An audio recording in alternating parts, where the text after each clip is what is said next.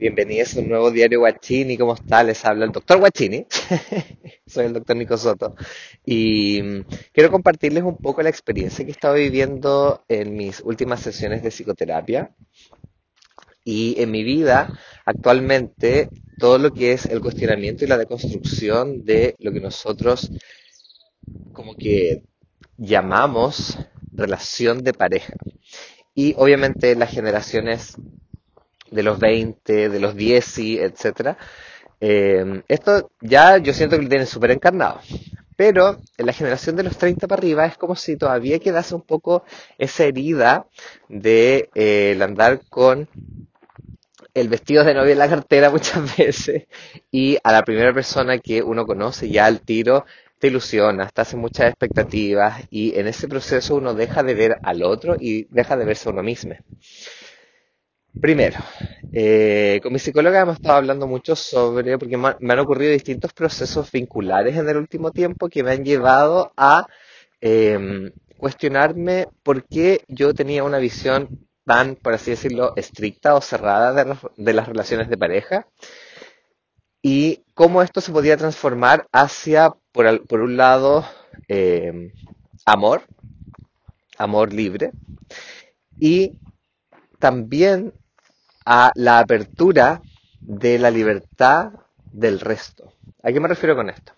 Ustedes pueden llamarle, porque hace dos, tres años esto estuvo bastante de moda, este tema de el poliamor, las relaciones abiertas, eh, el amor libre, etcétera. Pero yo siento que en ese proceso se confundió y la, yo, yo creo que las redes sociales, los medios masivos de comunicación y la industria, eh, como que desvió un poco la atención hacia la promiscuidad y hacia el mero acto de eh, tener sexo, follar con alguien.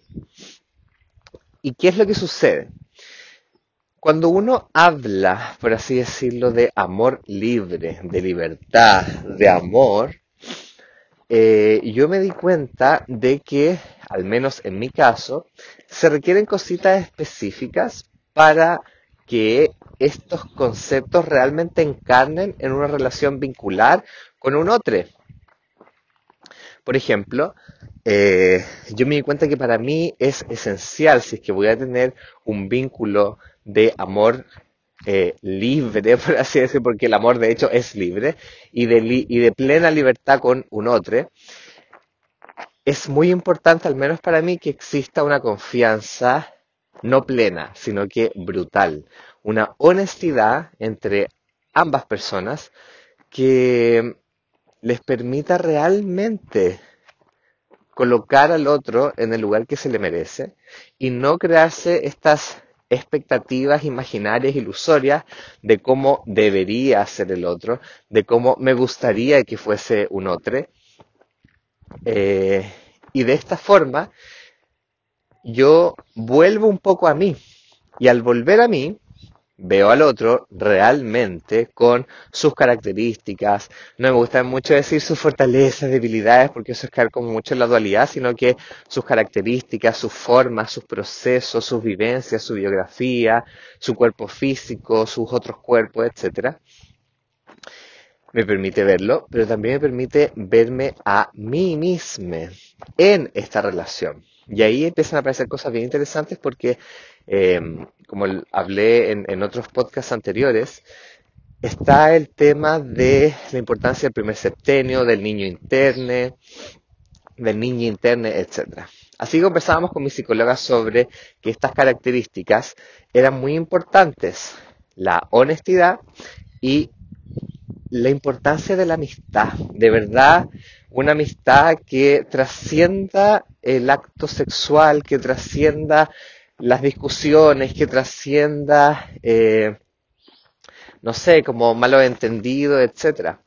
Porque ambos seres humanos están dispuestos a poder compartir este vínculo más allá de todo eso y que también va a tener sus ritmos y transformaciones. O sea, si yo, por, por ejemplo, decido llevar una relación de un, estar con un compañero, con una compañera, con un compañero eh, libremente, en amor libre, eh, abiertamente, eso no significa, por así decirlo, que no voy a generar un vínculo profundo, importante con esa persona, en distintas capas, que es la diferencia con lo que yo les comentaba al principio, de la promiscuidad porque sí, eh, tener sexo con muchas personas porque sí, pero no generar realmente un vínculo como igual frágil, ¿cierto? Porque ser brutalmente sincero y tener una relación de amistad, eso nos conecta mucho con la vulnerabilidad,